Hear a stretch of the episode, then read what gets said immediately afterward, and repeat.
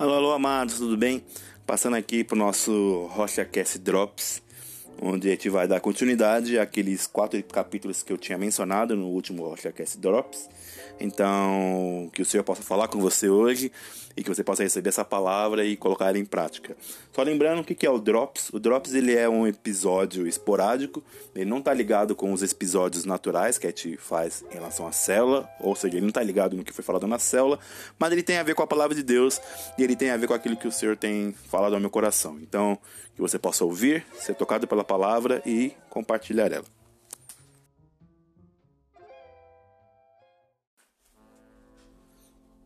E no Drops de hoje, vamos para o capítulo 2, o poder do testemunho, baseado em Marcos 5, do 24 ao 34.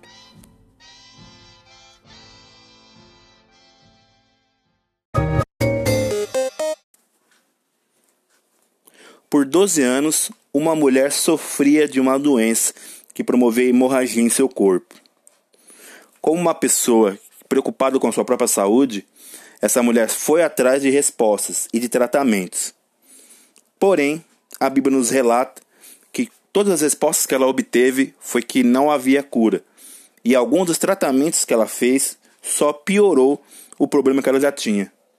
Até que ela chegou a um ponto focal, a um ponto de transformação, que é Jesus. Porém, o que levou essa mulher até Jesus?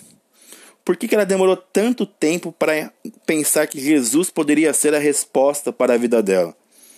Bem, a palavra de Deus não fala sobre isso. Mas eu acredito que ela demorou tanto tempo para ir até Jesus porque ela nunca tinha ouvido falar de Jesus. E foi só após alguém ter falado para ela sobre Jesus que ela teve a atitude e o pensamento de se levantar e encontrar com esse homem que curava todas as enfermidades. É, eu tô aqui dizendo sim que essa mulher só foi até Jesus porque alguém testemunhou para ela que Jesus tinha poder para curar. Ou alguém testemunhou para ela, ou alguém disse de alguém que testemunhou o poder que Jesus tinha para resolver essas questões que aparentemente eram impossíveis. E é por isso que hoje eu quero falar com você sobre o poder do testemunho. Porque ser uma testemunha é declarar o que ocorreu, é ministrar a palavra de Deus e expressar o poder dele para pessoas que não estavam ou que não viram o que o Senhor fez.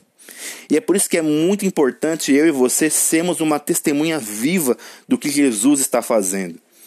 Porque ao testemunhar o poder de Cristo, nós promovemos na vida de quem está ouvindo algo que é realmente a resposta do poder, do poder do testemunho, que é a fé. Porque eu e você tão, provavelmente só conhecemos de verdade a Cristo porque alguém falou para nós sobre ele. Porque alguém expressou para nós que ele tinha poder, que ele era Deus. Por isso que eu e você hoje somos cristãos. Se você não é ainda, você vai ser, porque eu estou falando para você, estou testemunhando para você o poder que Jesus tem.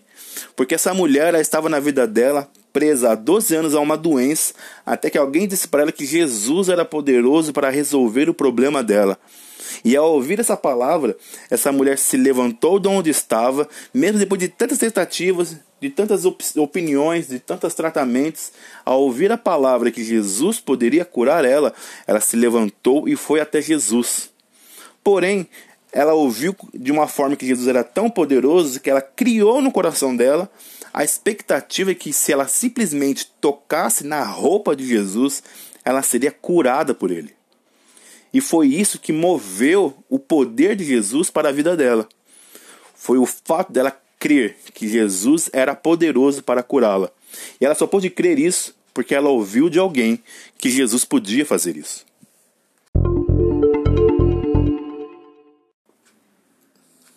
E esse é o poder do testemunho. É o poder de promover fé no coração do ouvinte. É o poder de colocar fé sobre aquele que não viu, que não ouviu ou que não sentiu aquilo que foi presenciado pelo poder de Deus. E ao lançar essa palavra para quem para quem nunca testemunhou o poder de Deus, nós promovemos no coração dessa pessoa fé. Porque a palavra de Deus nos, nos ensina isso.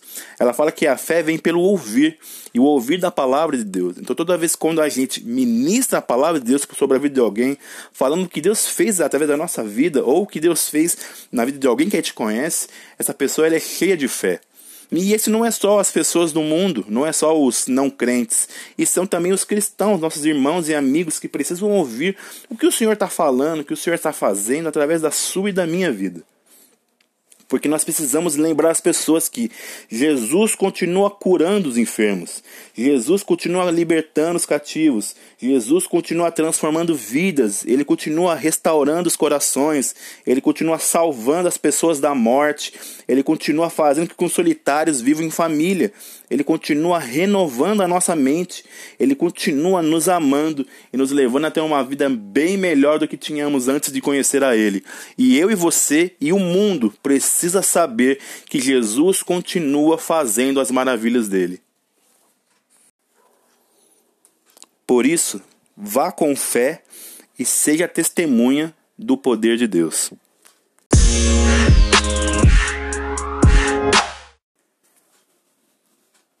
E foi com ele, Jesus, e seguiu uma grande multidão que o apertava.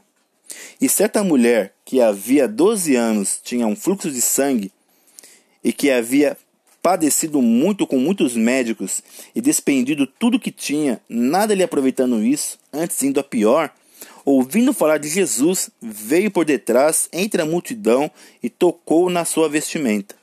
Porque dizia: Se tão somente tocar nas suas vestes, sararei. E logo se lhe, to... se lhe secou a fonte do seu sangue, e sentiu no corpo já estar curado daquele mal. E logo Jesus, conhecendo que virtude de si mesmo saíra, voltou-se para a multidão e disse: Quem tocou nas minhas vestes? E disseram os seus discípulos: Vês que a multidão te aperta e dizes: Quem me tocou? E ele olhava em redor para ver o que isso lhe fizera. Então a mulher, que sabia o que lhe havia acontecido, temendo e tremendo, aproximou-se e prostou-se diante deles e disse-lhes toda a verdade. E ele lhe disse: Filha, a tua fé te salvou. Vá em paz e se curada deste mal. Marcos 5, do 24 ao 34.